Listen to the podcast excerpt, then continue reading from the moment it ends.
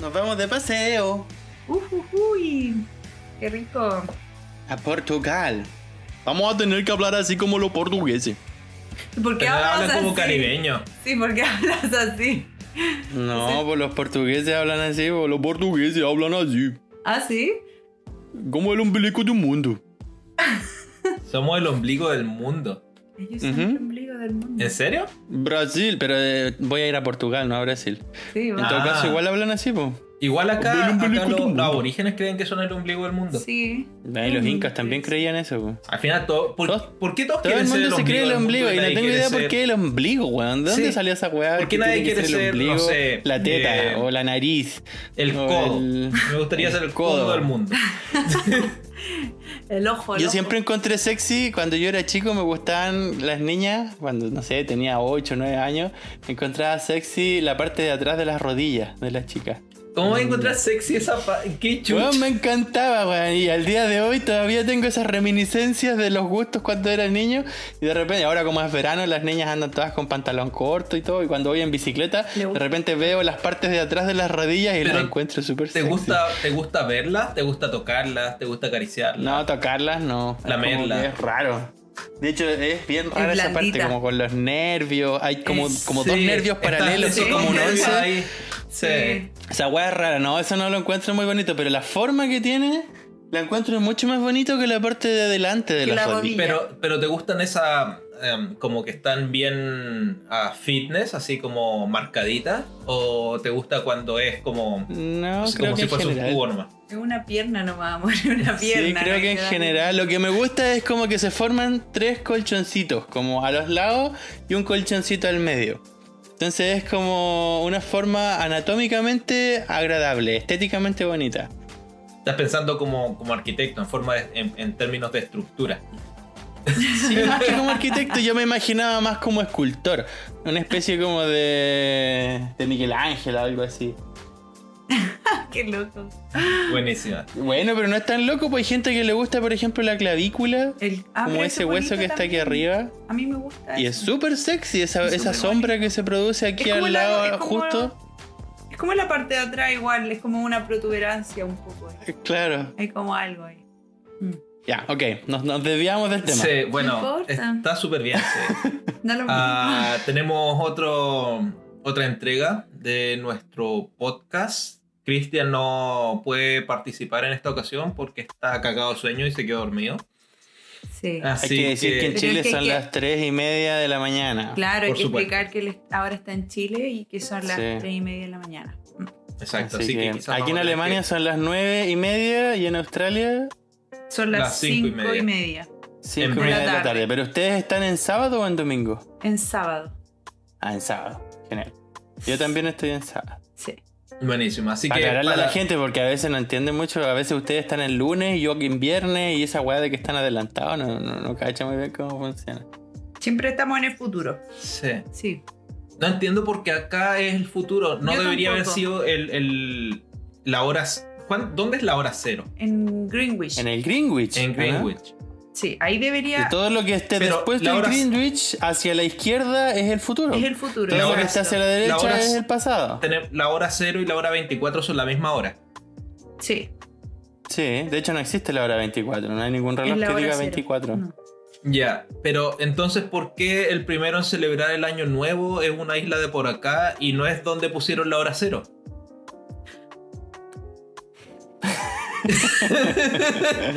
Porque la hora cero es lo mismo que en las matemáticas. Tú pones el cero en el medio cuando ¿Ya? haces un, un gráfico y no es en el extremo. Entonces, imagínate un gráfico que, es- que va del menos 10 al más 10. El cero está en la mitad. Entonces no va a ser el primero en vivir el año No. nuevo el cero, sino el que va a ser el menos adelantado. ¿por 10. Ya, ya entiendo eso, pero ¿para qué se complicaron la, la cabeza y no lo hicieron en números positivos solamente? ¿Para qué aplicar números negativos? A mí lo que me, me parece extraño es que ellos hicieron este hora cero, y cierto, y después para un lado y para el otro es futuro y pasado, pero después al otro lado del planeta, ¿cierto? El pasa? Pacífico, claro. Sí, ¿qué pasa? ¿Cuál? ¿Dónde? ¿En, en qué momento de ahí del Ah, Pacífico? pero esa weá, yo apenas, apenas se inventó Google, creo que fue la primera weá que busqué. ¿Y? Sí. ¿Y qué pasa? Está ahí en la mitad la del. Pacífico. No, y lo chistoso Claro, es que en la creo mitad que del hay Pacífico que- hay una isla muy cercana Sí. que es donde comienza el, el día. el día desde el otro lado. Do- donde, mira, más fácil todavía de entender. Normalmente el planeta está dividido en distintos cuadrantes que sea- serían el este, oeste, norte y sur. Entonces tenías el cuadrante nor, oeste, noreste, sur, oeste, sur, oeste. Ujú. Y eso funciona solo si lo miras el planeta poniendo el Atlántico de frente. Si pones el Pacífico de frente, te quedan cambiadas las posiciones del este y el oeste. Entonces, en ese punto, la brújula está al revés. Es decir, si tú vas en un barco y pones la brújula en ese lugar, geográficamente hablando, o políticamente hablando mejor, el este está para el lado contrario al de la brújula. Y el oeste también.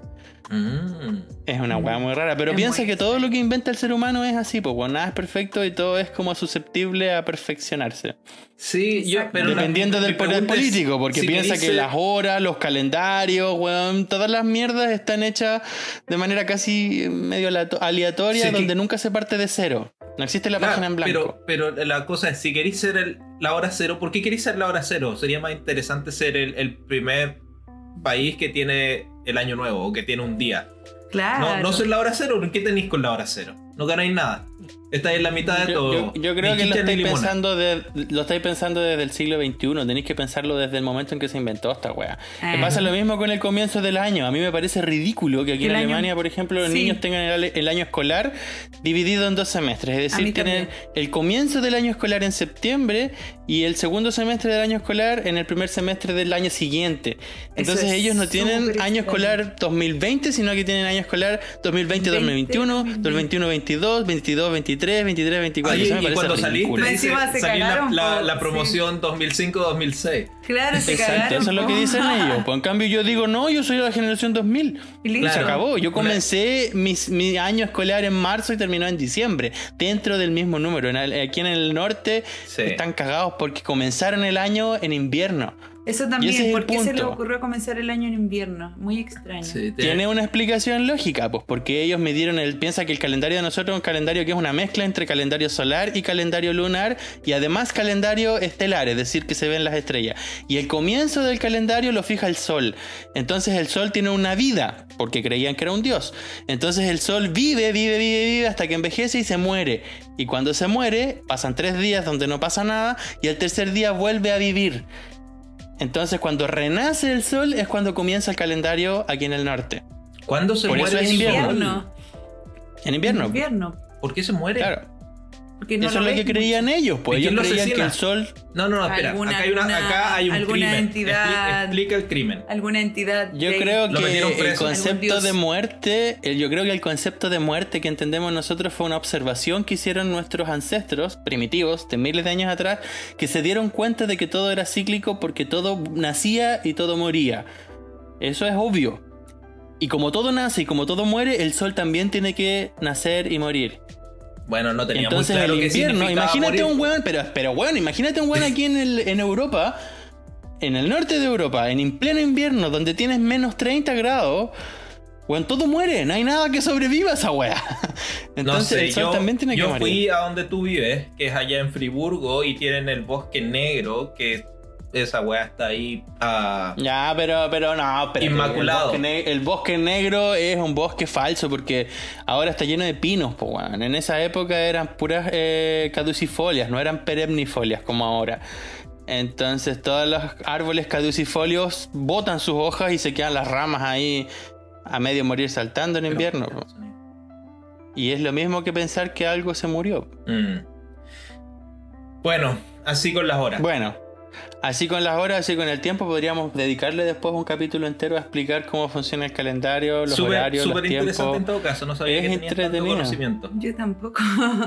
Pero está entretenido. Eh, creo que el conocimiento lo adquirí en un campamento scout donde tuve que explicar, éramos los griegos en ese momento como fondo motivador, entonces Ah. teníamos que explicar por qué se celebraban las Saturninas, que era la Navidad, y para Sí. explicar eso era necesario explicar el calendario griego y después Y vino el calendario gregoriano y en fin. Tú sabes que cuando uno trabaja con cabros chicos te hacen mil preguntas, weón, y uno tiene que ser capaz de responder alguna weá, po. ¿Sabías que la Fontana de Trevi es uno de los viaductos que sigue activo en la actualidad después de casi 2.000 años de vida?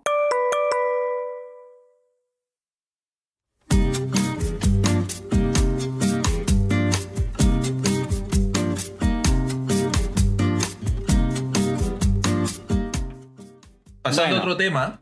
Pasando a otro tema. Sí. ah, ¿Cómo quedaron los capítulos de la semana pasada? Yo estuve revisando en internet y hubo algunos nuevos seguidores. No hubo tanto boom como la última vez, pero ¿qué tal estuvo eso? ah, no he revisado las analíticas de esta semana, así que no, no te podría decir. Estuve Estamos medio haciendo flojos, otras ¿eh? cosas y, y no creo que Alicia haya podido revisar nada no, tampoco. no, no, yo Alicia no sabe hacer- ni siquiera hacer login. No.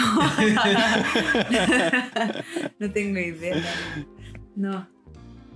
Bueno, pero en Ya, cosas que, que sí sé, no sé si se acuerdan que habíamos hablado hace algunas semanas sobre esto de la comunidad uigur allá en, en China, que es la comunidad de musulmanes que viven en China. Sí, a ti siempre te gusta hablar de Sí, siempre te gusta. Yo- es como tercera vez que habláis de esa weá. Yo todavía no logro entender cuál es la historia con esos tipos, weón.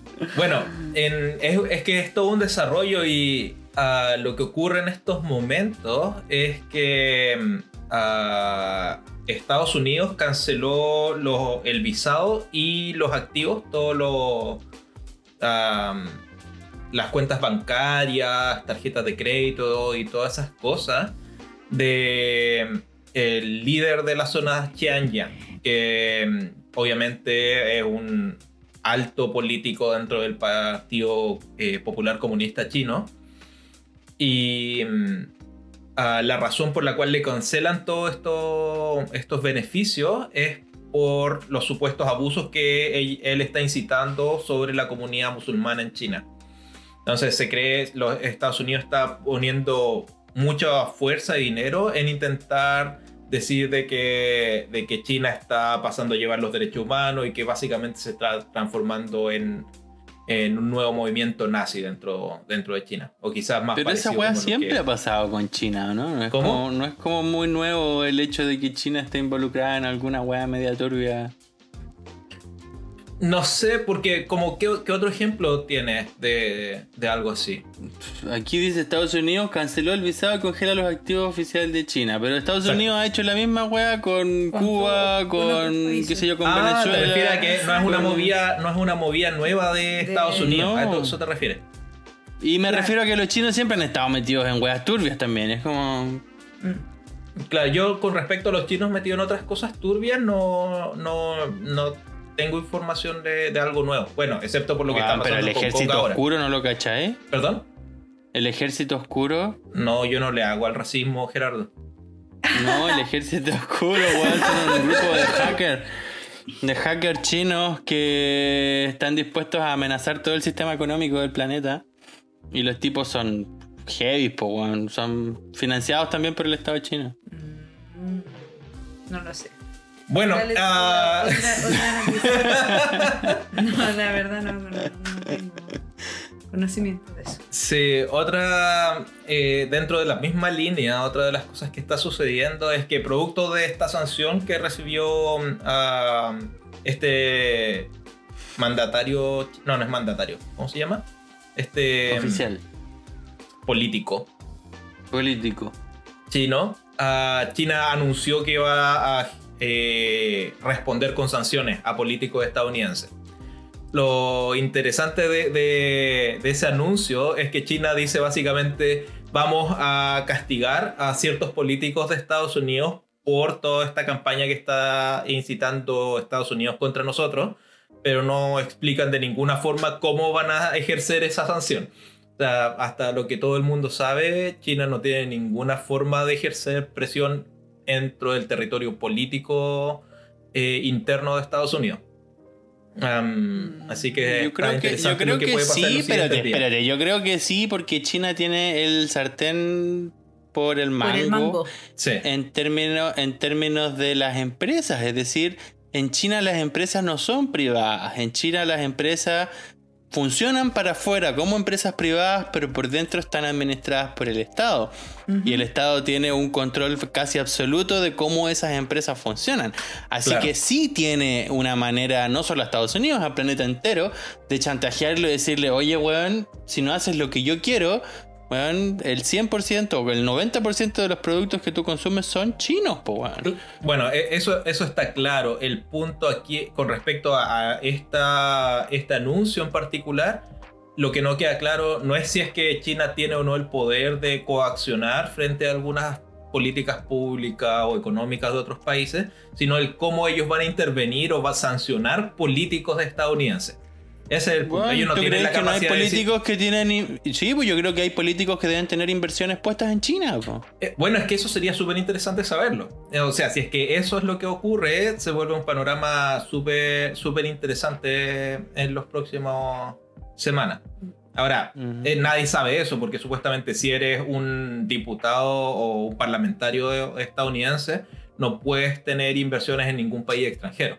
Es parte, debe transformarte en un parlamentario. Ah, ya, eso es lo que supuestamente debería ser. Exacto. Claro, y es lo que tenemos que aceptar a menos que tengamos otra información. Ajá. Claro. Como la ley de probidad. Lo mismo que pasó con Piñera, más o menos. Como no, si no tengo activos afuera, no, si no tengo. Exacto. Mm. ya. ¿Yo? Ok. Siguiente tema. Em, yo eh, vi algunas noticias esta semana sobre, em, así como para seguir con lo del coronavirus. Eh, me llamó mucho la atención porque justo ayer nos juntamos con unos amigos de Brasil y les preguntábamos cómo iban las cosas allá.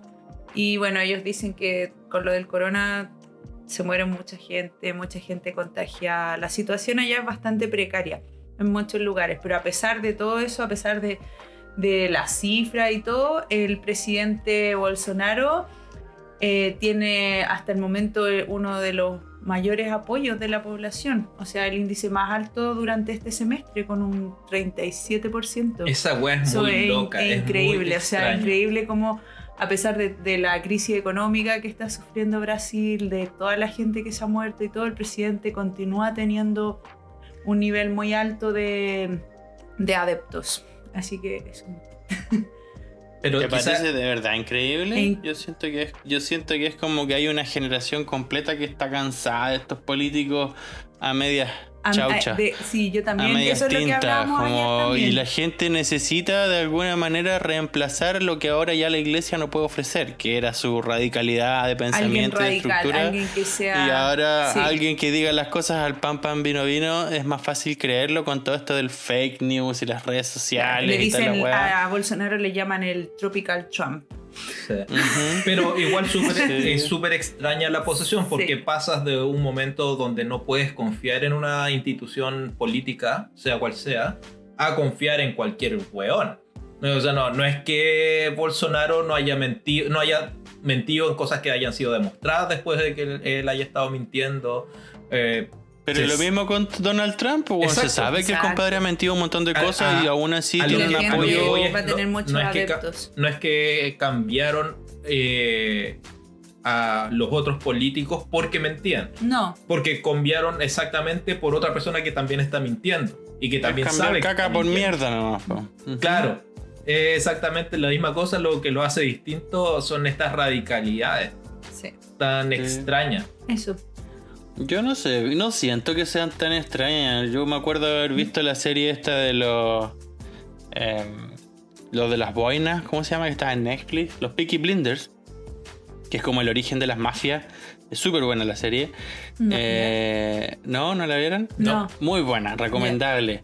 Y ahí queda más o menos claro de que todas estas mierdas tránfugas de cómo se escala desde el mundo de la mafia, el mundo de la corrupción, a la política, siempre han estado entrelazados. Da lo mismo en qué época estés. Da lo Mm. mismo si fue una época monárquica, da lo mismo si fue la época democrática, da lo mismo si fue la época oligárquica, da igual.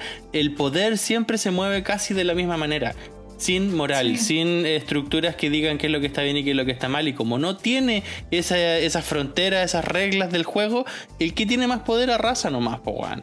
Entonces Sí. no es tan descabellada la idea de que el ser más radical venda mejor los votos. Porque al Sí. final la gente quiere un discurso nomás.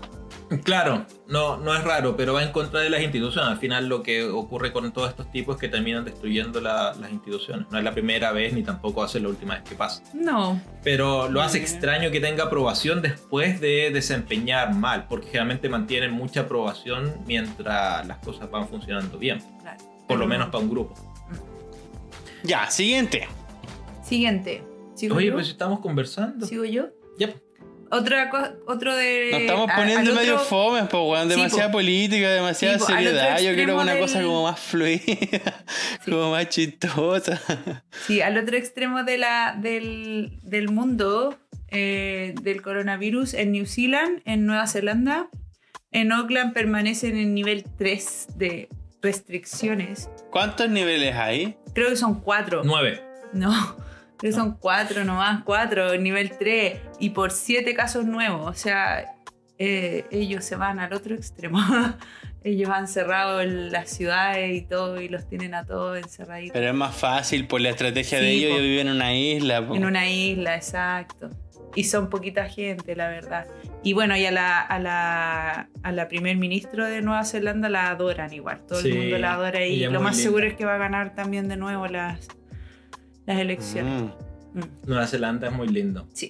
Tú dale con los Ah, otras noticias. En, en otras noticias, am, se encuentra un cargamento, se, se requisa un cargamento de 11.8 toneladas de pelucas ah, en Nueva York. Fue confiscado porque se sospechaba que el cargamento de pelucas venía de... ah, le pertenecía a ciudadanos de la comunidad Uyghur en China, para variar Para variar. que están en los campos de concentración. Entonces lo que se cree es que los están metiendo en estos campos de concentración para cortarles el pelo y después vender el ese y cabello les como el peluca. pelo. ¿Y tú, crees, ¿Y tú crees acaso que no lo hacen? Claro que les cortan el pelo y les venden como peluca. po. Tienen que aprovechar, además me imagino que Mira, estos tipos deben tener un pelo bonito, ¿no? Así como bien lisito, bien como fácil de convertirlo en peluca.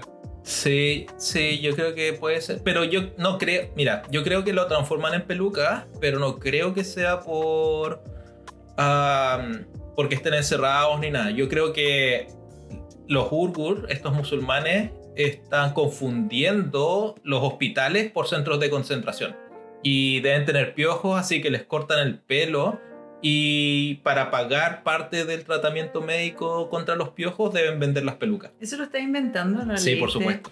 Ah. Yo me lo estaba creyendo, weón, pero no creo que vengan pelu- vendan pelucas con piojos.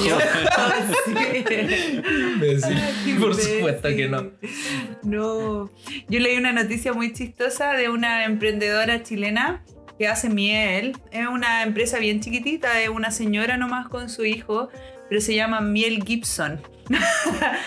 y la cosa es que le llegó un correo a esta señora en donde los, ¿cómo se llama? Los, los abogados de Mel Gibson eh, la están demandando por el uso de la imagen y el nombre en sus No productos. Sí, porque sale la, la cara de Mel Gibson.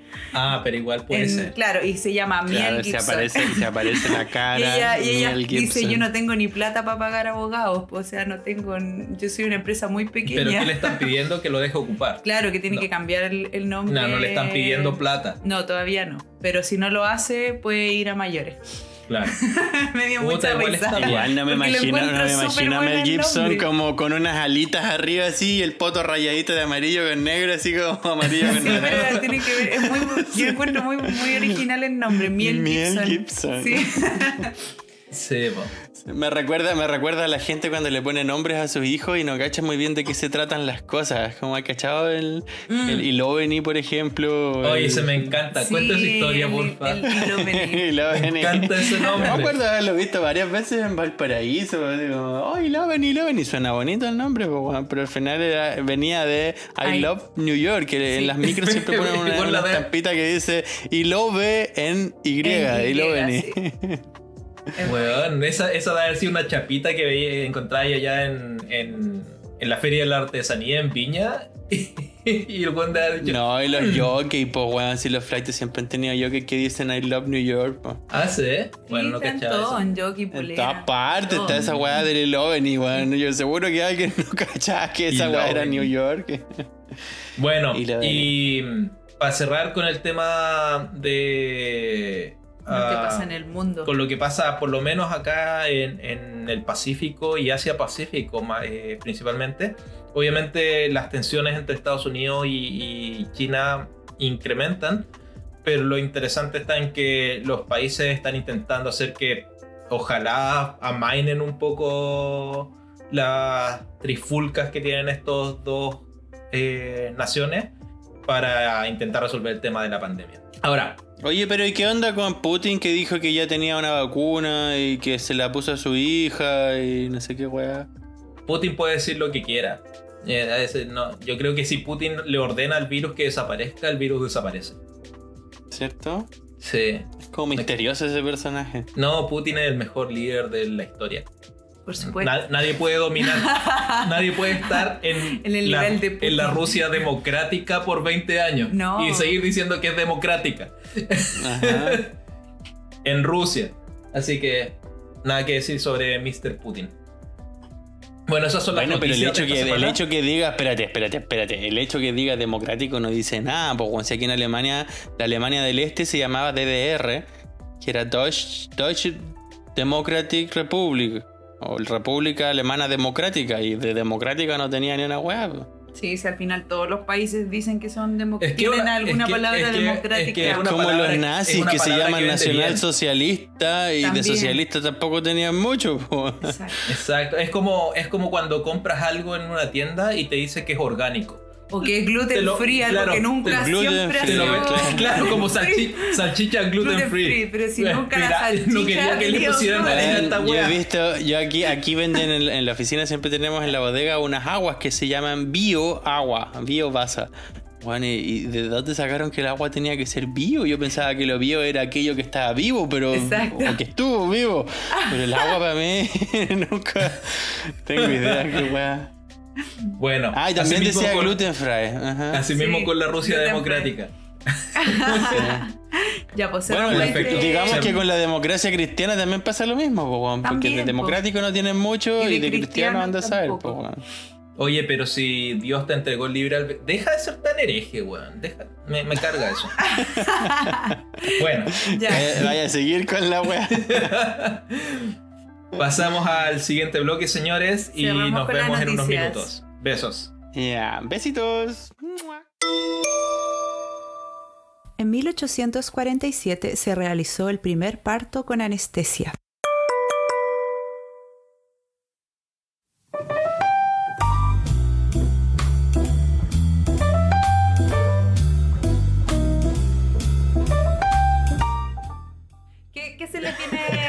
qué se les viene a la mente cuando, mm, cuando uno piensa en uniformes escolares? ¿Qué se les viene a ustedes a la bata. mente? ¿Ah? Bata. No, no, Bata. a mí se me viene. ah, ¿Cómo se llama? ¿Qué palabra, idea? Blanca, Blancanieves. Blancanieves. Blancanieves se bata. me viene a la mente. Sí. ¿Ustedes creen que es algo útil, es necesario, es una pérdida de tiempo? ¿Qué cosa? ¿Bata? No, los, los uniformes escolares.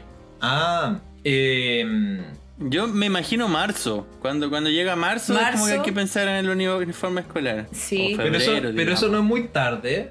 si estás No, pensando en el marzo. uniforme escolar en marzo, estás bien cagado. Está bien tarde. Weón, yo de verdad recibía mis cuadernos en julio, así que eh, digamos que creo. en la casa no estaban bien claros cómo era el término de prepararse para entrar al colegio. Bueno, la, la idea tampoco es un era tan poco es, terrible. eh, Ah. debatir un poco sobre la, la utilidad o no eh, del uniforme escolar. Se sabe que hay muchas sociedades y países que todavía continúan utilizando el uniforme escolar en la educación formal. En cambio hay otros que simplemente han decidido eh, dejar de lado ese elemento. Así que, ¿qué les parece, qué les parece a ustedes? ¿Qué piensas tú, Gerardo? ¿Es algo útil? ¿Está, De- Defínase, Gerardo. Defínase. Defínase. ¿Tú encuentras Yo- que...? Si saco mis opiniones desde de- muy dentro de mis tripas, desde mis Sí, de tripas, tripa. claro, Sí, siento no lo- que Ah, he espera, pasado espera. por ¿Puedo- distintas... ¿Puedo adivinar? Yo creo que Gerardo es, es con lo estructurado que es, es Está pro favor. uniforme, Totalmente, completamente. Sí. No, Pero- eso- pero eso con es sus lo que matices. Yo iba a decir, espérate, yo iba a decir que he pasado por distintas fases en mi vida en la que he estado a full a favor del uniforme. ¿Ya? Eh, no solo del uniforme escolar, por sobre todo el uniforme scout.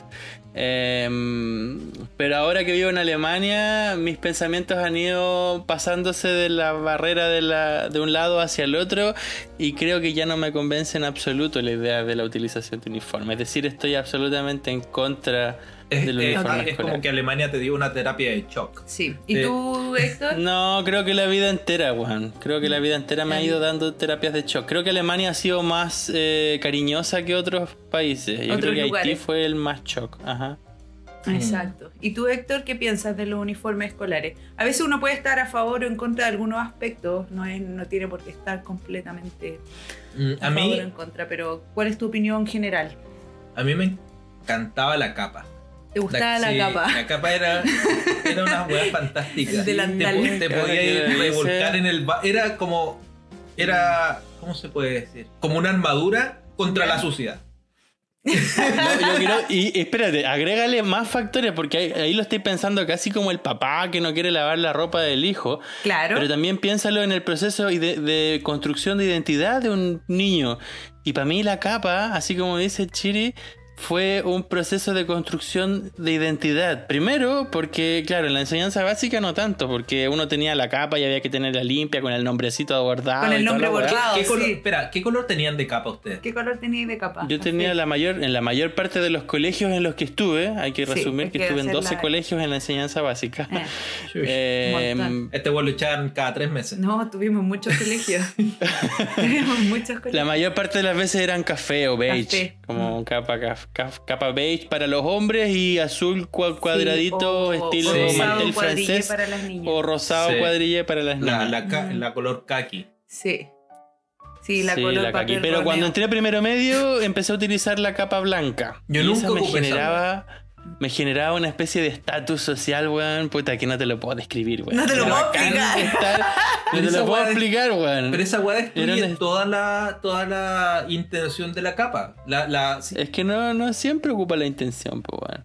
Lo que Sí, en por- ningún caso cumplió la intención, pero es que la capa blanca significaba eh, la limpieza, weón, qué sé yo, como estar completamente Sí. puro y uniformado, Exacto. casi como los médicos más o menos, weón, pero al revés, la capa blanca para nosotros, como estudiábamos en un, en un, eh, colegio técnico y yo estudiaba dibujo técnico arquitectónico, se utilizó la capa como un fondo blanco de creación de diseño. Es decir, todas nuestras capas tenían planos o dibujos esquemáticos dibujados en, en la capa. Bueno, era tan bacán. A mí me encantaba mi capa, weón.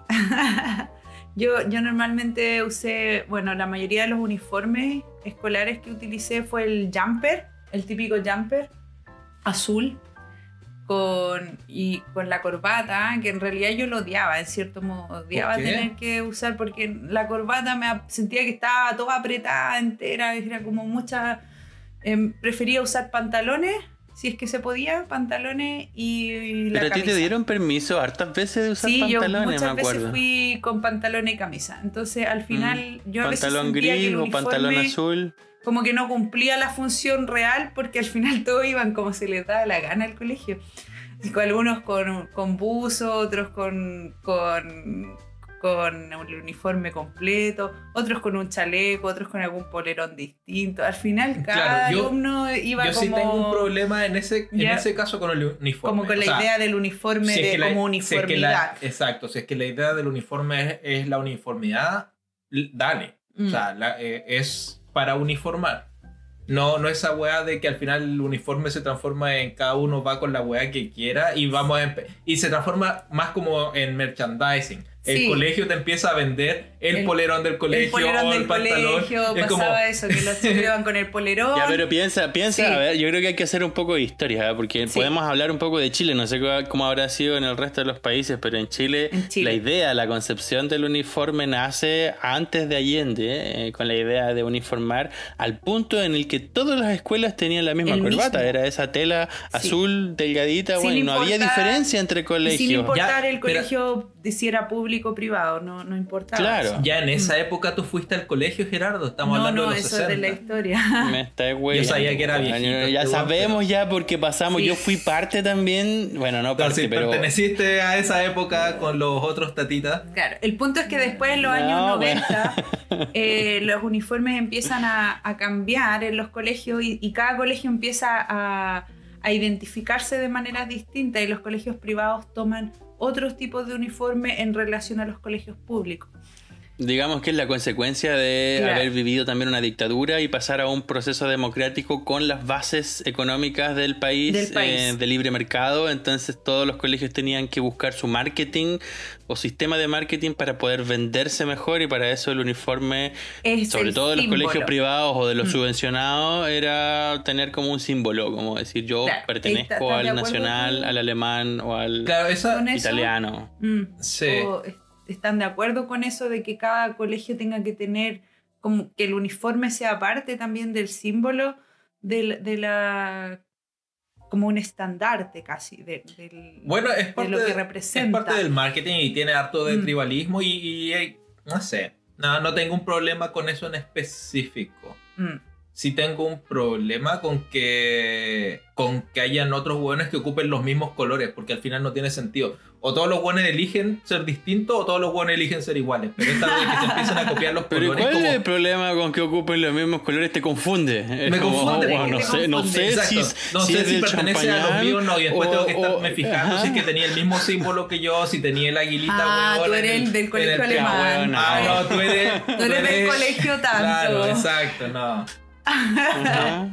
Ah. No, qué bueno. Yo creo, Sí. yo creo, yo, al igual que el Héctor, no, no me genera tanto problema porque por mucho tiempo estuve súper a favor de la idea del, de usar uniforme, más en Scout, porque permitía que todos los chicos se vieran más o menos unitarios y hubiese un proceso de identificación, de pertenecer a alguien, a un grupo. Es decir, hay un sentido de pertenencia que se desarrolla con todo lo que uno tiene, con los símbolos, con la vestimenta, con la manera de hablar, con la manera de caminar, con todo. Es decir, para mí eso es una cosa Pero tú eras, de los, tú eras de los de camisita adentro del pantalón o camisita Sí. afuera. camisita adentro, Camisita adentro. pero camisa adentro, pero práctico. Por ejemplo, yo en Scout siempre les insistía a mis lobatos que usaran la camisa adentro. Pero la camisa remanga. Y esa weá, te juro que odié tanto a todos los profesores y a los botón. inspectores de patio del colegio donde yo estudiaba porque no me dejaban tener la camisa remangada. Sí. Siempre me decían, señor Gasmuri, póngase bien la camisa. Y yo, Juan, si está bien puesta, las mangas. Yo, mierda, Uy. tenía que bajarme las mangas y abotonármelas en la muñeca. Esa, esa weá es tan ridícula, sobre todo si estás estudiando dibujo técnico. En esa época estudiábamos dibujo técnico con lápices rapidograph y tinta china. Weón, tener las mangas abajo significaba que te manchaba en la weá y que a la camisa blanca hecha mierda. Entonces yo siempre, por un tema como de trabajo, usaba las camisas cómodo. Ahora, claro, algunos colegios han solucionado eso con polera, dejaron la camisa de lado en- y ahora simplemente utilizan polera. Y, pero de una u otra manera, el, el impacto, o sea, el, el- uno de los problemas en la educación siempre ha sido el cómo se visten los niños. Y ha sido un tema de los inspectores, ¿cierto? Que siempre están constantemente diciéndole al niño, mire, póngase bien esto, Sí, ¿por qué importa haga esto, lo otro. Es porque es tan, es realmente tan importante, es realmente tan importante poner, eh, tener el botoncito eh, abrochado con la corbata No, yo creo que ese weón te estaba demostrándole a la directora que... Que está haciendo pega. Sí, claro, su puesto Que vale. está. Mire, yo los mantengo a todos con la camisa... Claro, porque si no, no justificáis la pega, pues weón. Claro, y por otro lado, muchos eh, también pueden em, eh, debatir o, o estar a favor o en contra en lo práctico de lo que son los uniformes. Para muchas mamás es mucho más fácil, bueno, no hay que pensar en cómo vestirse, cómo tiene que vestir a los niños día a día cuando son más chiquititos. Y cuando son más grandes también los niños, como qué ropa llevan, cómo la llevan. Entonces el uniforme como que soluciona todo eso. No sé si ustedes están de acuerdo o no con eso. No, no estoy de o- acuerdo con eso. En eso sí que no estoy de acuerdo. Porque si es que hablamos de que cada quien tiene su uniforme en estos momentos y que al final los estudiantes, los colegios utilizan el uniforme como una estrategia de marketing donde tienen sus poleras, polerones, pantalones, chalecos, cortavientos. De todo distinto. gorros, tienen todas las mierdas.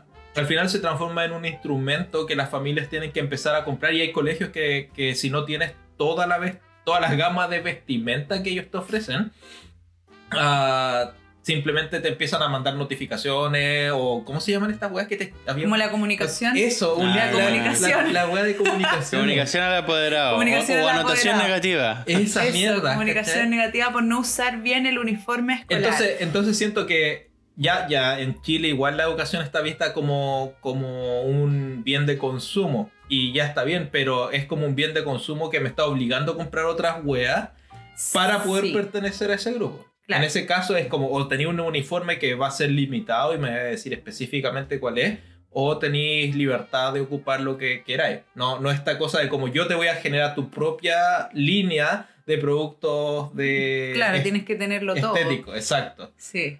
Y se gasta No dinero sé, no también sé si, en, en cierto no sé si modo, ustedes lo no sé. vivieron, pero en mi colegio tuvimos hasta, hasta una pasarela en la cual estaban mostrando todas las vestimentas que ¿En se podían tener y dónde ir a comprarlas. O sea, todos los años había una pasarela del nuevo artículo que el colegio iba sacando. Ah, no, viste, por eso, eso es algo que yo no, no lo viví porque yo Es estuve que en un él colegio estudió público. en el colegio alemán, po, Claro, yo, weón, yo todo estudié en un colegio chuchule. público y como decía, nosotros las mujeres utilizábamos el jumper, que es el, el que usaban en todos los colegios públicos, y camisa blanca, la corbata que era normalmente la del colegio, y si no, uno no la tenía, uno usaba una corbata azul nomás, no pasaba nada. Y habían unas corbatas tan feas, ¿cuánto Sí. te acuerdas? Cuando estudiamos en el Cataluña, esa corbata que era como amari- amarillo Amarilla con, con rayas rojas. Weón, parecíamos pollos, weón. Una weá que no calzaba estéticamente nada. Imagínate la camisa blanca, el chaleco azul o el, o el digamos, el, el, el- Sí, la eso también. chaqueta.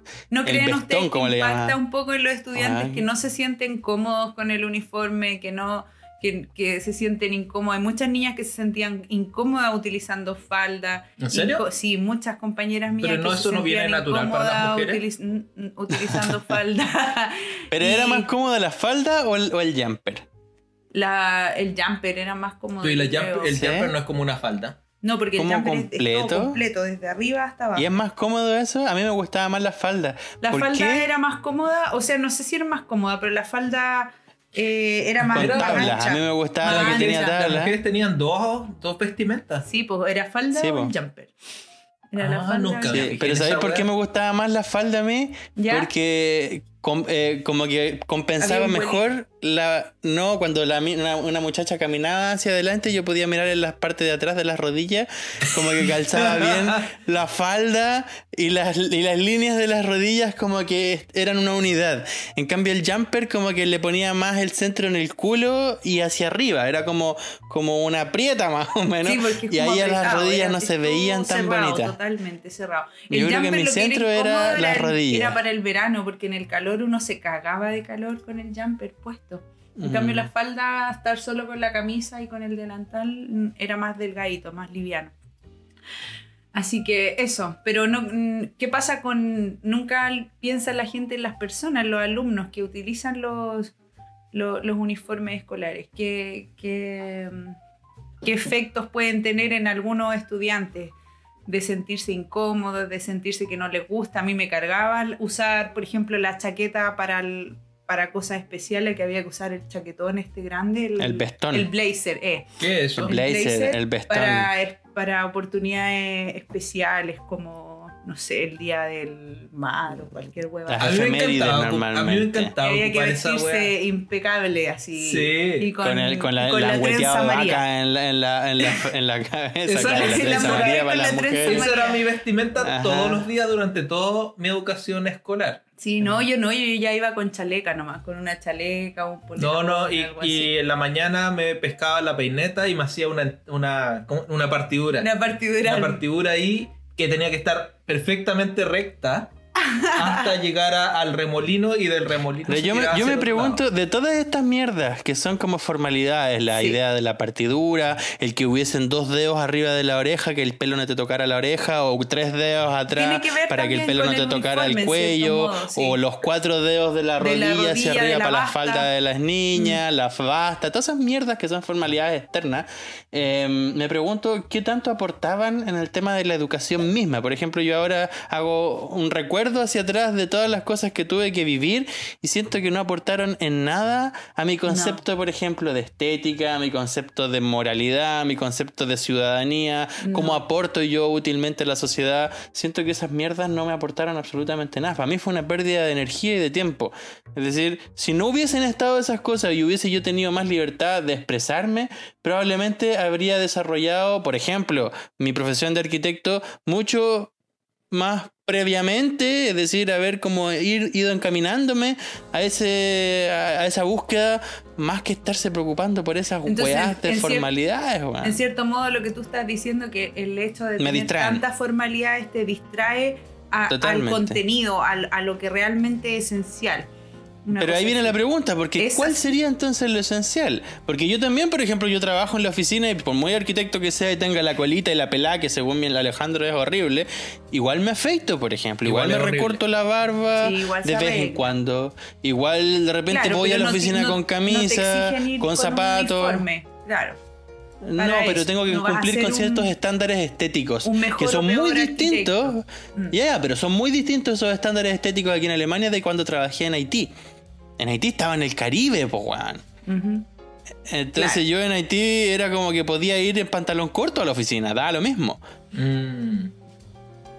Pero por supuesto, si tenéis cuarenta y tantos grados de temperatura con humedad, obviamente por supuesto que no va a ir. Entonces, creo, entonces creo que tiene que responder al contexto cultural también. Bueno, una de las si cosas, me preguntan, una de las cosas si me preguntan, espérate, yo, yo creo que las cosas van pasando como de, de, etapa en etapa. Si me preguntan, aquí en Alemania, ¿tiene sentido que los niños ocupen un uniforme? Me parece ridículo. Si me preguntan, en Haití, ¿tiene sentido que los niños ocupen un uniforme? Me lo cuestionaría porque diría, bueno, ellos están en una etapa, en un proceso de desarrollo distinto, de Alemania y de Chile. Yo creo que Chile ya llegó al punto en el que podrían mandar el uniforme a la misma mierda y decir, bueno, se acabó el uniforme.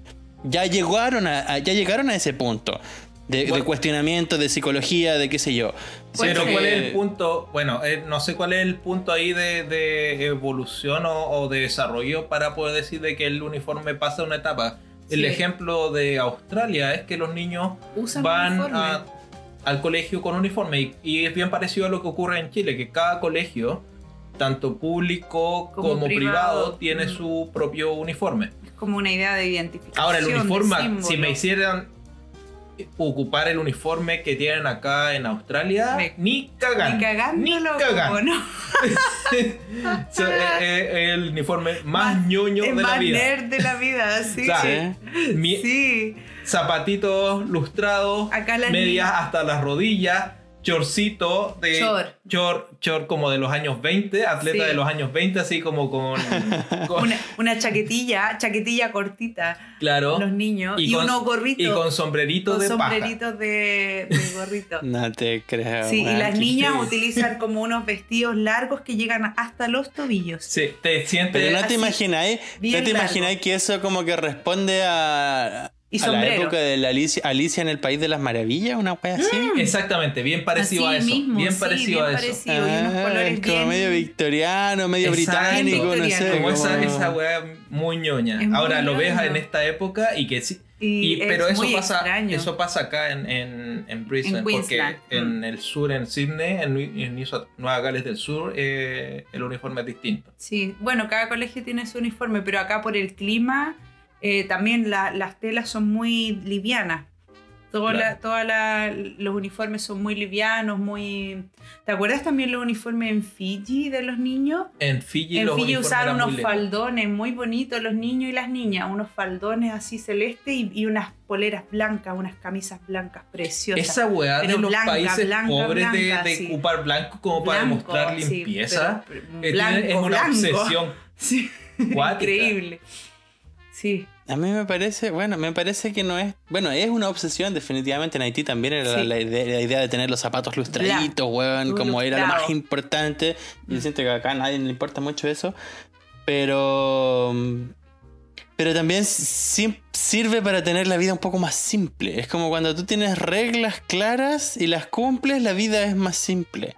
Mm. En cambio, cuando las reglas son más complejas y los códigos son más difíciles de entender y hay más opciones para elegir, creo que la vida necesariamente también es más compleja y entonces usar zapatos no lustrados implica una decisión. Y es más fácil no decidir. Es lo mismo que pasa con las religiones, weón. Cuando la gente cree en la religión es más fácil porque ahí no hay de que decidir nada.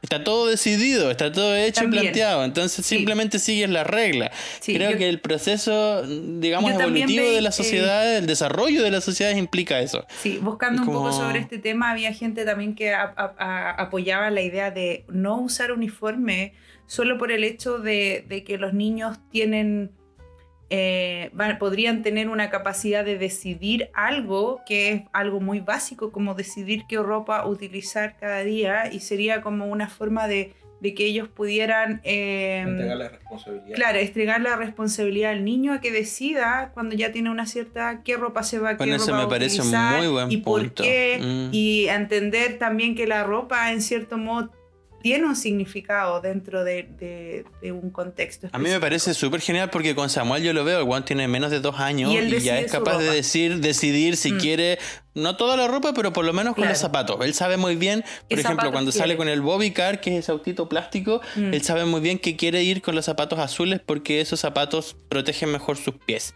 Sí. Y él tiene que decidirlo, Juan. Y me parece genial que tenga esa capacidad. Y con los alumnos, con los estudiantes pasa lo mismo. Exacto. Una guay que me llamó mucho la atención aquí en Alemania, eh, nada que ver con los colegios, pero sí con el mundo scout, es que no ocupan la ley scout. En Chile nosotros teníamos los 10 artículos que son medio impuestos, digamos por Baden Powell, y nos aprendíamos los 10 artículos de memoria. En cambio acá los chicos dicen, no, yo no pienso tomar estos artículos, nosotros en el grupo nos construimos nuestros propios artículos, nuestra propia ley. Y tratamos de cumplirla. Claro, también Creo que el, punto, quizá- el punto es el Sí, mismo. el punto Creo es que el el punto mismo. es el mismo. Es decir, Sí, ok, decidir. no nos impongan una, una, una estética, no nos impongan algo, pero dennos la chance a nosotros de decidir si Claro. nosotros queremos uniformarnos. Por ejemplo, los niños en cuarto medio que deciden comprarse su polerón, polerón y una- hacerse un diseño un y se diseño. uniforman todos y se visten todos igual, pero fue una decisión mancomunada de ese pequeño grupo y no de una institución gigante del Ministerio de Educación ni nada. Como... No. No, cuando eso sucede no, no queda nada sagrado. Nada, todo nada, se todo se derrumba. derrumba. Bueno, Sí, es Eh, cierto. Es una mierda. cerrando un poco el tema, súper interesante. Obviamente uno nunca piensa mucho en esto, pero las implicancias dentro de lo que significa, ¿cierto?, utilizar un uniforme para algunas personas puede ser algo bien simbólico, bien identitario. eh, Los, los pingüinos, por ejemplo. Claro, puede el bien símbolo de los exacto, pingüinos. Es, es un símbolo, es una, una te representa de alguna otra manera. Para otros puede significar también opresión, puede significar, eh, ¿cómo se llama? Un- una imposición, un mandato, etc. Entonces hay distintas posturas en algo que es tan básico como el uniforme escolar y eh, yo creo que es súper interesante cuestionárselo en los tiempos en los que estamos viviendo también, en todos los cambios que se han ocurrido en la educación hoy en día. Así que eso, pues los dejo con eh, sus propios pensamientos, sus propias conclusiones. Sí, mi eso. Yo, espérate, yo, yo creo que aportando un poco a esa misma reflexión, yo creo que después la pregunta no debería ser solo el tema del uniforme, sino cómo se piensa el colegio. Sí, Yo pero eso más grande, por eso la yo solamente escuela, tomé weón, no, pero, pero parte, pero parte parte, de lo mismo, como. Juan, el día de Sí, hoy me que- pregunto si que se necesitan los colegios, weón. Sí, hay que cuestionarse. Bueno, siguiendo esa línea, Sí. yo creo que en algún momento vamos a llegar a que, como la educación obviamente se va a ir al internet, a los teléfonos van a tener que tener cierta cu- eh, cubierta que va a demostrar de qué colegio viene. Claro. Le va a poner. Tu celular No, va a tener eso me un gusta. símbolo. El La celular piocha. va a tener el uniforme, o el celular, computador. Va a tener una piocha así como que diga como Sí, Colegio ¿de dónde Nacional? Colegio Champañán, Cataluña, la E E420. Yo soy fanático de los colegios con la E. Listo. En el 1700, mujeres parisinas utilizaban sombreros con pararrayos.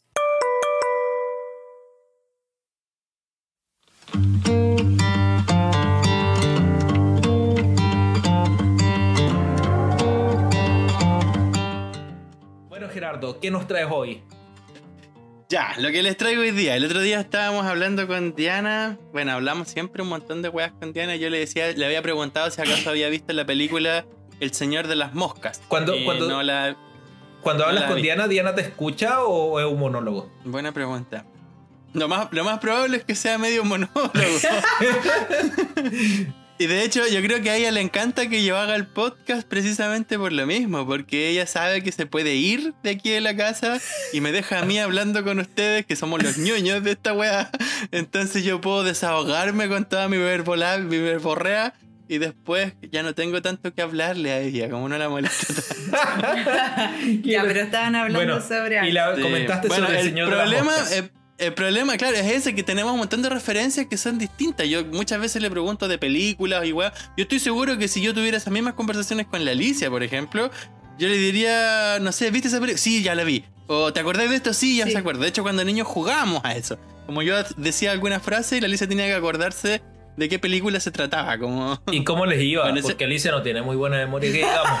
Quiero empezar. Ahí, ahí está el punto, po. ahí está el punto. Por eso era entretenido el juego, porque como no se acuerda muy bien, entonces yo trataba como de insistirle, ya, po, nadaremos, nadaremos. ¿Qué película Sí. es? ¿Qué película es? Sí, y ahí terminaba como a los tres días después diciendo, Nemo, Nemo.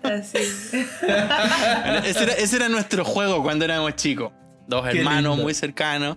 Eh, y yo a veces trato de jugar lo mismo con Diana y no pasa nada, pues, bueno, no se puede. Primero porque... No sabe. Es que no si le vaya a dar referencia de película de los años 60, ¿qué esperáis? Sí, pues, weón, ¿qué edad tiene Ese Diana? Diana es es el del punto, 94. weón. Diana tiene como Ese es el 25. punto que, que tenemos, primero tenemos generaciones distintas y segundo tenemos referencias distintas porque la mayor parte de las películas que ha visto Diana son de producción alemana. Es decir, ¿En aquí viven como en una burbuja. Todas Ah. las referencias de los comerciales, weón, qué sé yo, la- los libros, la- cualquier tipo de referencia son como la burbuja dentro del país. No, no Eh, tienen esta germano. referencia eh, estadounidense que tenemos nosotros. Es que nosotros tenemos más que estadounidenses. Yo creo que nosotros en algún momento nos abrimos al planeta y no nos quedó otra que mirar para afuera. Porque si mirábamos para adentro nos encontrábamos con un guaso culeado. En cambio, Nos si mirábamos para afuera con Don podíamos... Francisco y se acabó. Claro, cuando se acabó, es como no hay nada más que eso. En cambio, mirar para afuera nos obliga. Y, lo- y yo creo que a todos los países que están en vías de desarrollo les pasa lo mismo. Mm. En Haití es impresionante. Ellos tipo, miran para afuera, Estados Unidos, Francia. Bueno, me estoy alejando del tema. Lo importante es que yo le estaba diciendo a Diana que si acaso había visto la película El Señor de las Moscas, me dijo que no. Muy Entonces yo buena. traté, traté de explicárselo un poco y le prometí que en algún momento la vamos a, a ver juntos. La verdad es que a mí, a mí me marcó un montón esa película. Para el que la haya visto, y seguro que el Chiri ya la vio. eh, es que es un grupo de niños muy pequeños, de unos 15 o 20 niños más o menos. Y que en el transcurso de la película te vas dando cuenta de que es una extrapolación, o una intrapolación, no sé, de cuál es el comportamiento de la sociedad completa Mm. sacado desde un grupo de niñitos weón, de 10, 12 años. Sí. Yo siempre, yo, ¿cómo te sentías tú, Gerardo? Yo siempre me sentí como el gordito de la película. Oh, mi amor. Yo me sentía como el muerto probablemente, como el adulto, el, el- el- el piloto, no sé el, el- el deportista. Al que le llegaron las moscas, pues por eso se llama Claro. el señor de las moscas. Bueno, la wea es que mi, mi tema del día de hoy, me alargué un montón con la introducción, es bien. que eh, esta película, El Señor de las Moscas, me llevó a analizar Ah, espera, ciertos tu fenómenos tema no sociales. Es el señor de las moscas. No. No, pues weón. La, pe- la película me llevó a pensar en que los grupos pequeños de seres humanos, pequeños grupos en territorios definidos, eh, manifiestan fenómenos sociales que pueden ser llevados a escala global. Y desde mi experiencia, eh, los mejores experimentos en términos de grupos sociales han sido los campamentos scout. Porque los grupos son me- medianamente pequeños, como Sí. de no más de 100, 120 personas cuando íbamos en el grupo Todos. entero a los campamentos de verano.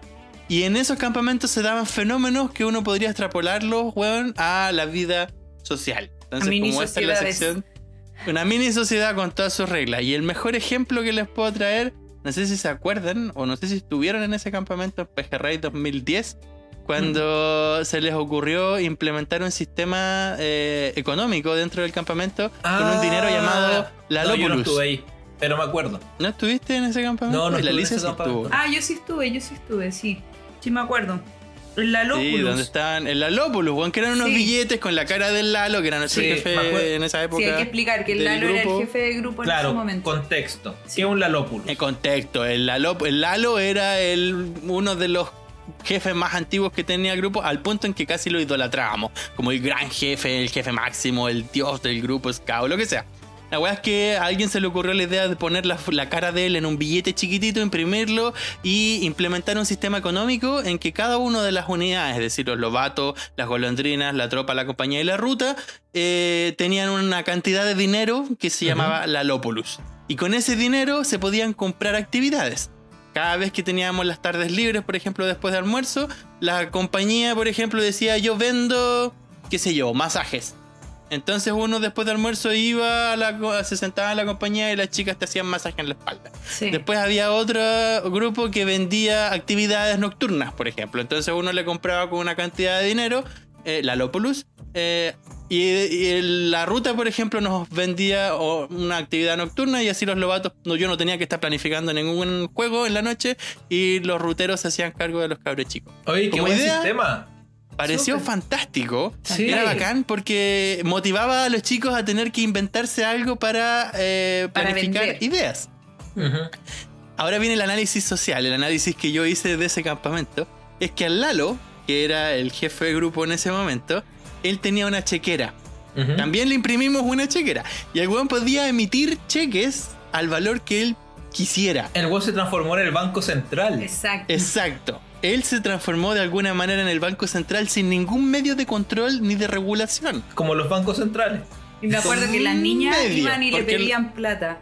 Las niñas chiquititas. Las niñas, la Oye, pero eso, eso es súper perturbante en muchos sentidos. No. Espérate, No, el primer día Aclaren que de la dinero falso implementación. y que no, no era, falso. no era nada ilegal. No, no es nada ilegal. No, no era nada ilegal, pero el primer, los primeros dos días el sistema funcionó impecable. La motivación subió a full, todos querían vender sus productos, todos querían hacer sus actividades y la cantidad de dinero que había fluyendo era un dinero, una cantidad fija. Es decir, Sí. todos habían recibido, cada unidad había recibido en proporción a sus eh, miembros eh, una cantidad fija de dinero. Entonces no había más dinero circulando. Entonces era una Hasta- cantidad fija por, Era por una economía cerrada, sí. Era una economía cerrada dependiendo de la cantidad de integrantes de cada grupo.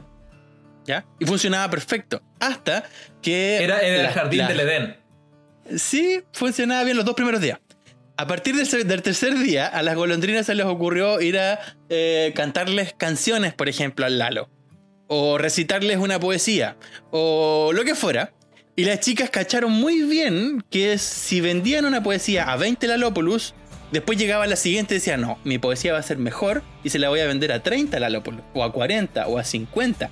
Y a una de ellas se le ocurrió la, la enorme idea de venderle, qué sé yo, no sé si era una poesía, un canto, un juego, a 500 Lalópolis. Y el Lalo, sin preguntarse nada, porque no entendía qué mierda estábamos haciendo, llegó y le pasó ese dinero con un no. cheque.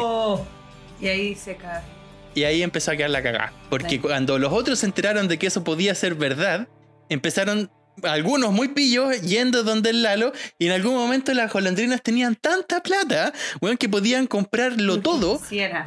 Entonces, de manera inmediata, sin que nadie dijera nada, los precios subieron, weón, de la nada. Si, si antes una actividad en la noche costaba 50 Lalópolis, al día siguiente costaba 500 Lalópolis. Weón, hubo una inflación a tal punto en el que la tropa, dependiendo de- también de la estructura en cómo ellos pensaban, quisieron adueñarse de todo el dinero y empezaron a cobrar peajes para poder entrar al río.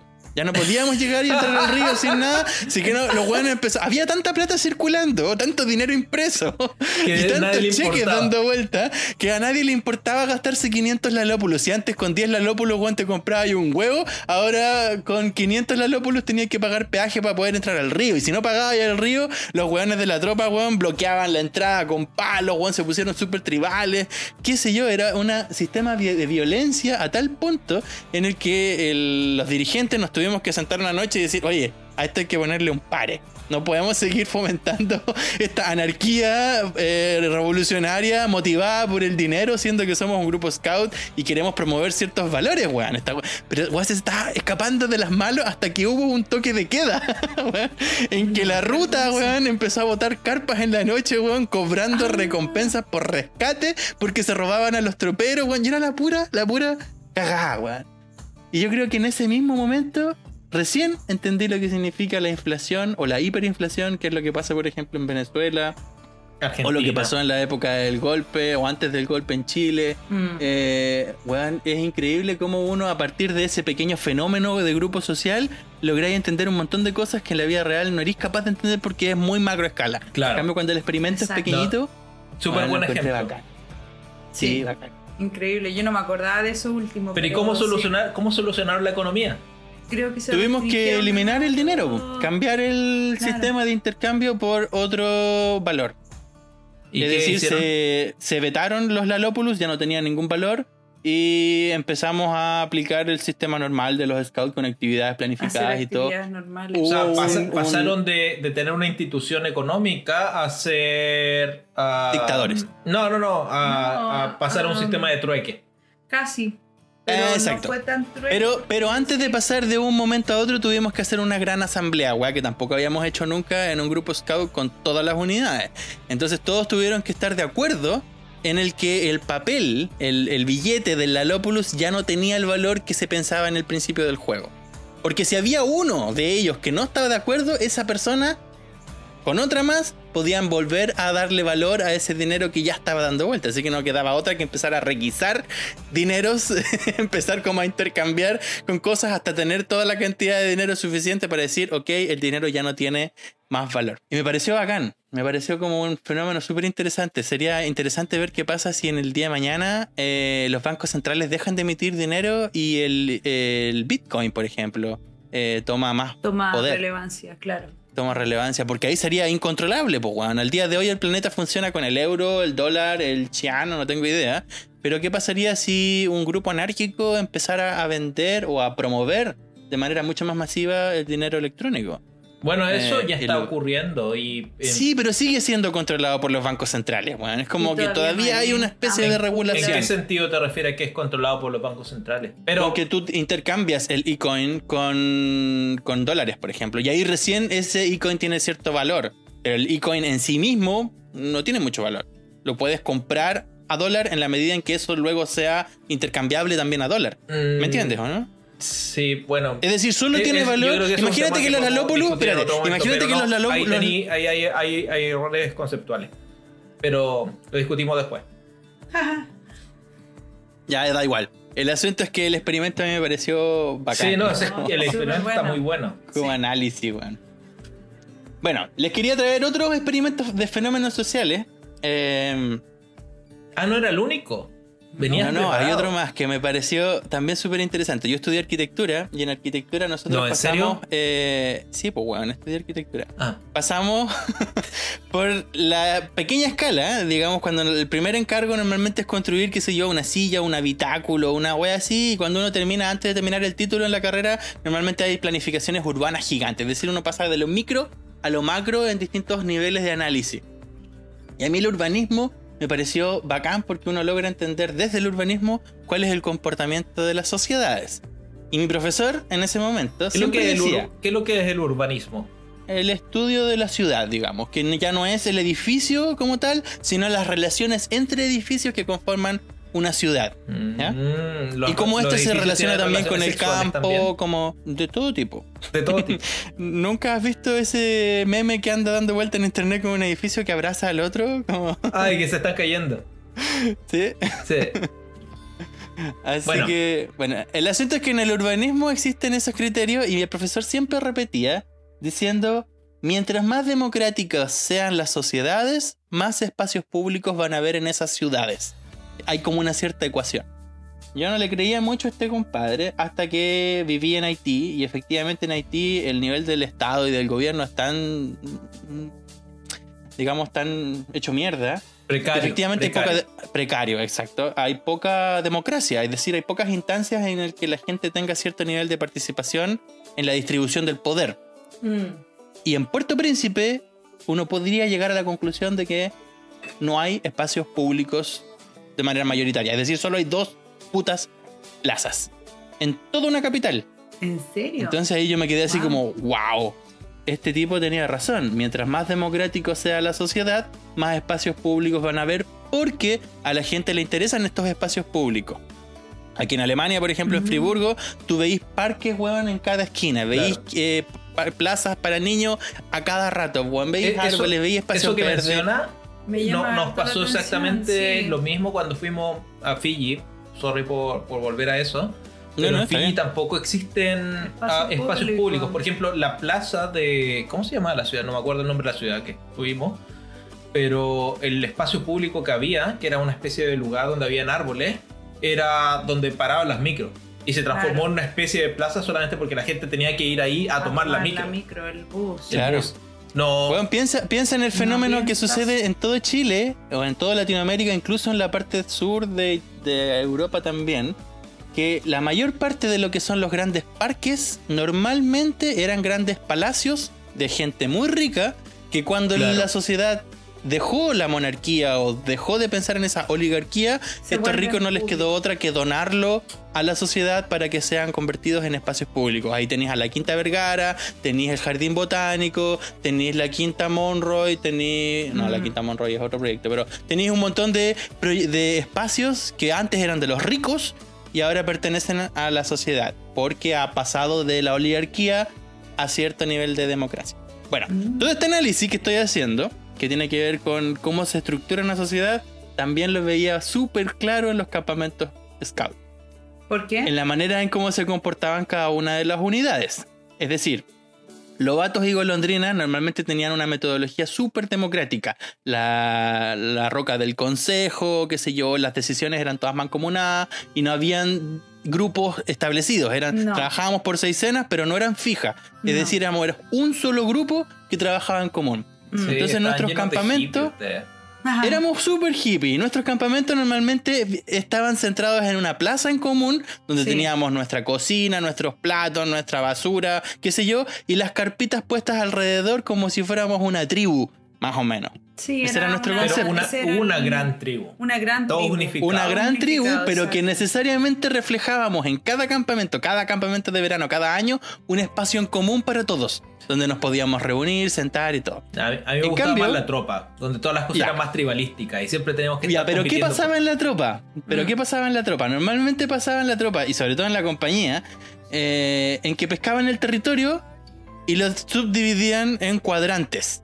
Por, Como si fuera una tabla de ajedrez. O como si fuera un. ¿En serio? Una Sí. grilla romana. Esto es mío, esto es tuyo. Y no cruces Esto es aquí. mío, esto es tuyo. Cada uno- patrulla tiene su rincón, cada patrulla lo tiene primero, su uno- lo, primero, lo primero que uno llegaba a construir apenas entrabas al campamento era tu cerca.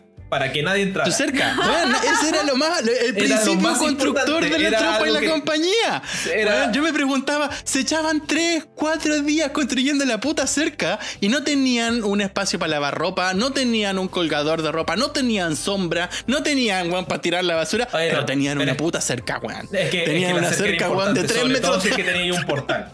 Porque el portal, el portal ya a mí me llama mucho la atención esa hueva. Se llevaban lógica días como días cómo se subdivide el territorio. Y yo no Bueno. entendía para qué servía. Si para mí, me, a mí con- me acuerdo que con las chicas nos servía tener un basurero, tener donde comer, tener un lugar de sombra, La sombra, weón, es lo más importante. tener donde lavar, tener donde guardar los zapatos a veces. Es que, es, que, es que ustedes al estar en una gran tribu no tenían el juego de la política. no, no había En cambio, juego de en el tribalismo ya existía el juego de la política y la sombra y, Y el en ese juego de política, Sí. la No. división del poder era distinta. Está dividido el, poder por patrullas. Entonces Mm. cada patrulla tenía su propio territorio y la distribución del territorio estaba dependía de cómo se vive la sociedad, Claro. cómo se vivía en ese grupo. Entonces generabas pequeños grupos. Al punto, a mí me llamaba mucho la atención porque la Katy en ese momento eh, era la jefa de la compañía y ella también estudió arquitectura. Igual sin decir ese nombre mejor. Sin decir nombres mejor, le ponemos un pito. da lo mismo, si no estoy diciendo nada malo de ella. Solo me llamaba la atención que la manera en cómo organizaban a la compañía, eran verdaderas tomas. ¿Has visto las tomas cuando uno va al cerro y hay tomas Mm. como, como unos Sí. cordelitos, como con unos calzones colgando, como para decir este es mi territorio, y este es el otro territorio, y este es el otro territorio, y todos iguales en la cantidad, misma cantidad de metros cuadrados, como si fuera. Bueno, a mí me parecía impresionante, weón. Impresionante cómo se distribuía ese. Es, es extraño. Ese territorio. sí, está súper interesante el análisis. pero- yo nunca lo había sí. pensado así, la verdad. no. Ah, yo, yo sí, pero igual si es que eras inteligente buscaba y lugar. El mejor Como lugar. obviamente lo mejor era lo, lo- Claro. lo mejor era construir tu cerca lo más rápido posible, porque así nadie más te podía quitar parte de tu territorio. Ya. Pero Ok. siempre intentabas construir Sí. tu, tu cerca de tal forma que también fuese cumpliendo otros propósitos, como Pero que eso- tuviese sombra. Pero en, en como- términos urbanísticos eso igual no soluciona el término de, de, de dónde te juntas con el resto. En, en No, dónde po. te juntas, dónde te Porque lo dónde importante ahí es la división del terreno. Lo Exacto. importante es decir, este terreno es mío. dónde, hacen, dónde hacían Y piensa, piensa en el mundo medieval, No, comunidades? que era lo tú no- mismo. tú no estás construyendo. Claro, e, el, el mundo medieval es algo mucho más similar a Construían lo los que- muros para decir, este es mi territorio y lo de afuera es salvaje. Yo quiero proteger mi territorio. Exacto, si, si la división también es así, eh, eh, quien era el guía de patrulla se transforma en el señor feudal y él El está monarca. solamente gestionando, mientras que el subguía de la patrulla se transforma casi como eh, en el primer oficial que está eh, controlando que las cosas se estén haciendo bien. Claro. Y- Ahora piensa en otro aspecto. Espérate, yo quiero pasar porque ya, ya analizamos lo que pasaba con los más chiquititos, golondrinas y lobatos, la tropa y la compañía más o menos, y la ruta. Bueno, para mí siempre fue un enigma urbanístico el cómo todos los años la ruta No hacían nada. aplicaba el mismo fenómeno. Uno que la supuestamente no hacían nada, pero el rol de la ruta en los campamentos, escol- eh, campamentos escolares, en los campamentos de verano, siempre eran eh, estar al servicio del campamento, es decir, encargarse de la basura, el aseo, eh, la salud, tener la letrina. cocina abastecida, las letrinas, etc. Entonces estos tipos siempre eran periféricos. En todos sus campamentos siempre estaban en las afueras del territorio oficial del campamento. ¿Qué es lo que podríamos llevarlo en las ciudades a las industrias? Las industrias siempre están en las afueras de la ciudad. Porque molestan mucho, porque contaminan un montón, porque quieren ocultarse. Y obviamente los ruteros que ya tienen 17, 18 años, muchos de ellos querían tomar alcohol, por ejemplo, en los campamentos, o fumarse un cigarro, sin que nadie los molestara. Entonces siempre se, se- se posicionaban en las afueras del territorio, eran las industrias del- de la ciudad, de la ciudadela campamento scout. Sí, yo eso nunca, me parece fui a- también- nunca vi mucho sus sus campamentos. No, pues siempre estaban ocultos, pues siempre estaban afuera, detrás de una higuera o detrás de algo. Nunca estaban presentes en el, en campamento como un- tal. pero ellos tenían una forma más comunal, ¿o no? De, tenían su Más comunal, pero más industrial Sí. también. Es decir, Más ellos su lógica era posicionar las carpas de tal manera que sea más fácil para nosotros abastecer la cocina, por ejemplo, llevar el tubo de gas o qué sé yo, la linterna o lo que sea. Entonces era una lógica mucho más industrial, no era tanto del habitar. No era tanto de la lugaridad que buscaban los lobatos con la sombra o de la territorialidad que buscaban los scouts y los troperos con su terreno. El punto es que es posible pasar de una de un momento a otro, porque no son muchos años, la verdad, en que pasan de un eh, una rama a la siguiente y cambiar totalmente, rápidamente su, su conformación urbanística. Claro, no- y a la sociedad les pasa lo mismo. po. Sí. En algún momento pasamos desde este círculo cerradito que era nuestra tribu a pasar a una sociedad, a una ciudad completa amurallada y luego a una mega urbe como la que tenemos el día de hoy y luego pensar en que ya la so- ciudad y campo no tiene que ser algo que está dividido, sino que está más bien entrelazado porque depende del sistema productivo que nos mantiene vivos. Entonces, creo que hay como análisis ahí experimentales que se pueden ver en los campamentos Scout. Por supuesto. Súper. Bueno, claro. Y, y solamente para cerrar con ese punto, siempre en los campamentos scout existía el lugar sagrado que era donde iba a estar la bandera y el mástil. Claro, Que era la sería plaza como la especie de- del con- la plaza la plaza general. Eso y la cocina plaza eran los lugares de congregación, Claro. pero por porque ahí excelencia. está la comida, obvio. Exacto. Ya. Creo que ya voy en uf, 25 minutos. Me Ya. gustaría cerrar con un tema más que me Dale. parece también interesante. Tengo, tengo tres más anotados, pero hay uno que me parece espectacular. Pero puedes hacer un parte la- 2. Un parte 2, ya también podría ser, pero dejémoslo ahora como quiero terminar con el punto 4 que tengo anotado aquí. Que en todos los campamentos eh, eh, de scout, por tradición, siempre colocábamos cerca del mástil donde están las banderas una caja que le llamábamos el correo del amor. Mm, sí, sí me acuerdo. Y en ese correo del amor, que era una especie como de Facebook más o menos de esa época, eh, todos los chicos podían de manera anónima o no eh, escribir una cartita y luego se ¿Verdad? leían. Me acordé de el- eso. Qué cosa más añeja. Es súper Es que añejo no porque había- era como una especie analógica de no comunicarse con el, todo el grupo, es decir, Sí. Y había una había gente que interacción. escribía de esa huevada, po. Y ya, po, bueno, claro. Fome era cuando no escribía a nadie, pero la mayor parte de las veces uno motivaba a los niños para que escribieran sus cartas, para que dieran mensajes de motivación, Sí. o si alguien le había mucho a alguien. en esa wea también. Puede ser. También controlábamos muy bien, leíamos las cartas antes de anunciarlas en público, que no hubiesen insultos, qué sé yo, bullying o lo que sea. Pasábamos por un filtro. El fenómeno que pasó una vez, también en algún campamento, no sé si fue Pejerrey o en Coyihuay, no tengo idea. Parece que fue en Coyihuay. En que una niña tenía a su hermana que era eh, la menos conocida del grupo. Nadie sabía ni cómo se llamaba, era menos que una sombra. La hermana chica, weón, era como que nadie la pescaba. Entonces esta chica, de la compañía parece, dijo, "Mm, yo quiero hacer que mi hermana sea famosa en el grupo Scout. Entonces todos los días voy a enviar mensaje eh, para que su nombre quede grabado en ese campamento. No, Creo qué que Camila se llamaba, algo así. ¿Cómo se llama? Así que la chica ocupó. Camila era la, la nueva, la, la que se hizo famosa, y la hermana no me acuerdo muy bien cómo se llamaba. El asunto es que. Ocupó una estrategia de marketing tan bacán que por, por insistencia todos los días escribía, oh, un saludo para la Camila que es la más bacán, la Camila que hoy día se ganó no sé qué. Weas que a veces ni pasaban, eran inventos, pero no importa, era como que le daba y le daba y le daba y le daba todos los días hasta que en algún momento dijimos, ¿quién chucha es la Camila?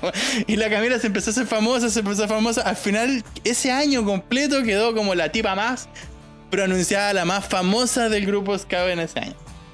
Entonces a mí me parece que los, los- los análisis de marketing, los pendejos lo tienen ya inserto desde dentro sin haberlo estudiado. Esa weá también me parece bacán. Es como hay estrategias para poder venderse eh, que los niños ya la traen de dentro. Como que ya Sí. saben.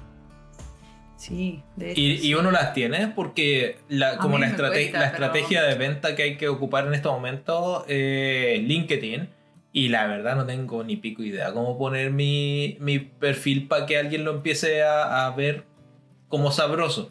Ahí va el punto, po. Yo me pregunto por qué los adultos a veces nos encerramos tanto y los cabros chicos tienen como las Son- cosas mucho más claras, weón. mucho más claro. Como que saben muy bien qué es lo que quieren y entonces dedican todas sus energías a lo que quieren. Yo lo veo en Samuel. A cada rato cuando se quiere subir a lavar la losa porque le encanta jugar con agua, es como, papá, agua, agua, agua, agua, agua. Samuel, estoy ocupado. No, agua, agua, agua. Se- toda su energía la dedica a llegar a cumplir su objetivo. Weá que nosotros los adultos nos distraemos con tanta facilidad que perdemos nuestros objetivos, weón, y no, no sabemos cómo administrar esa energía. A mí me parece bacán que los pendejos en estas situaciones así tengan esas chances. Así que por ahí. Súper entretenido, súper interesante igual los análisis. ¿no? Me llamó mucho la atención el análisis económico y el urbanístico, por sobre todo. Sí, como, como, como se, se ve las distintas formas de, agrupaciones, cómo se presentan también hacia los demás y cómo entre ellas participan y colaboran o no dentro de una misma comunidad. No sé, A mí, súper interesante. a mí me dejó choqueado esto del correo del amor. No sabía que uno podía hacer palo blanco. Sí, sí, sí se podía. sí, mucho, habían po, man, habían mucho palo No, pero- blanco. Yo creo que nosotros mismos también escribíamos weas como para Sí. motivar eh, la comunicación intra-grupo. Entonces, esa- esas relaciones de amor que se ocurrían en los campamentos Eran no eran falsas. tal, eran falsas. Totalmente falsa. La mayoría sí. Pero yo también debo admitir. Porque, bueno, espera, yo es ahora que- estoy comentando estos análisis como dirigente, cuando fui dirigente.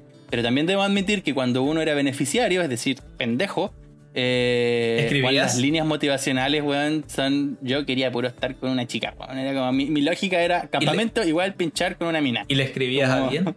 ¿Le escribías una nota No, ocupaba otra para que estrategia, alguien la weón, leyera yo en voz creo que- alta? A veces ni Yo siquiera creo que- uno.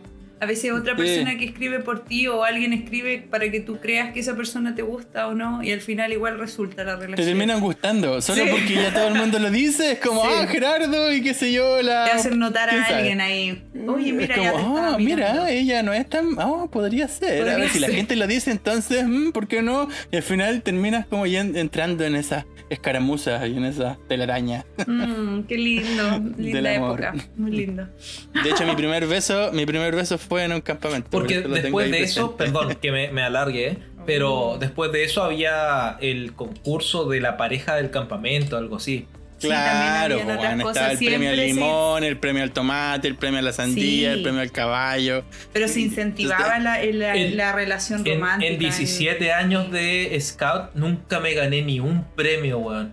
es que vos eres muy penca, po, weón. Ni una wea.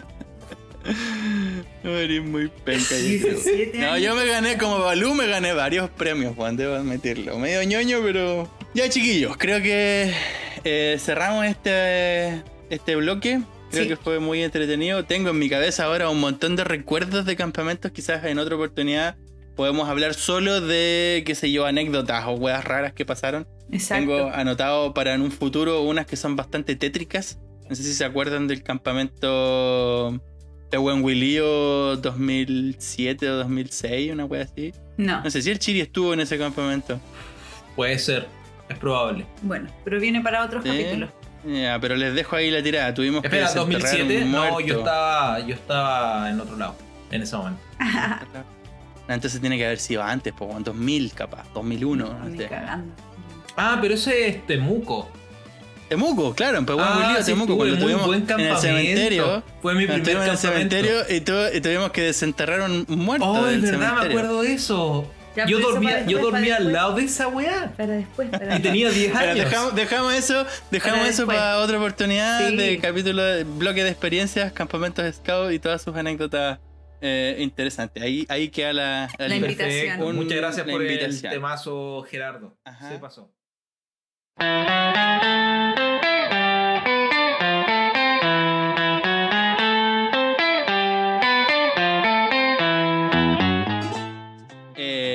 los invitamos entonces a seguir eh, escuchándonos. Eh, agradecemos a todos los que nos han visitado, todos los que nos han seguido en este lindo, en esta linda experiencia. Más ahora con la Wild Corona, creo que uno ya no se siente tan solo. Y a mí por lo menos me dan la chance de tirar para afuera todo lo que Diana no quiere que la moleste. Así Ah, que nada, pues, algunas palabras de despedida, Alicia, Sí, Héctor. Yo, yo lo, lo paso súper bien, me encanta, me encanta la- las experiencias, me encanta tener que debatir y no debatir a la vez, me encanta aprender algo, eh, todo, todo me gusta mucho. Y espero que a Ah. los que nos escuchan también. Yo, como palabras de cierre, quiero decir que Gerardo se pasó con, con su tema. Muy, muy, muy bueno. Me pasé en tiempo, Sí, la verdad es que sí, te pasaste un poquito el tiempo. 33 minutos. sí. Sí, y, y bueno, que me cagaron. yo, yo no pude terminar mi tema, así que lo dejamos para otro momento. La, la dejamos para la otra. Súper. Bueno, y Gerardo ahora se tiene que ir, así que tenemos que cortar esto. ¿A dónde te Ya, vas tú, Gerardo? nosotros me voy a Portugal. Próxima semana no estoy seguro si podemos grabar, así que mm, nada, deseenme las mejores vacaciones del mundo. Súper. Eh, deseenme que no me contagie de corona y que los vuelos anden de lo más bien y que no haya problemas con eso. Ya, pues. Eso mismo te deseo. Eso mismo que dijiste Genial. tú. Besito. Bacán. Besito, chao, Gerardo. chao. Momento.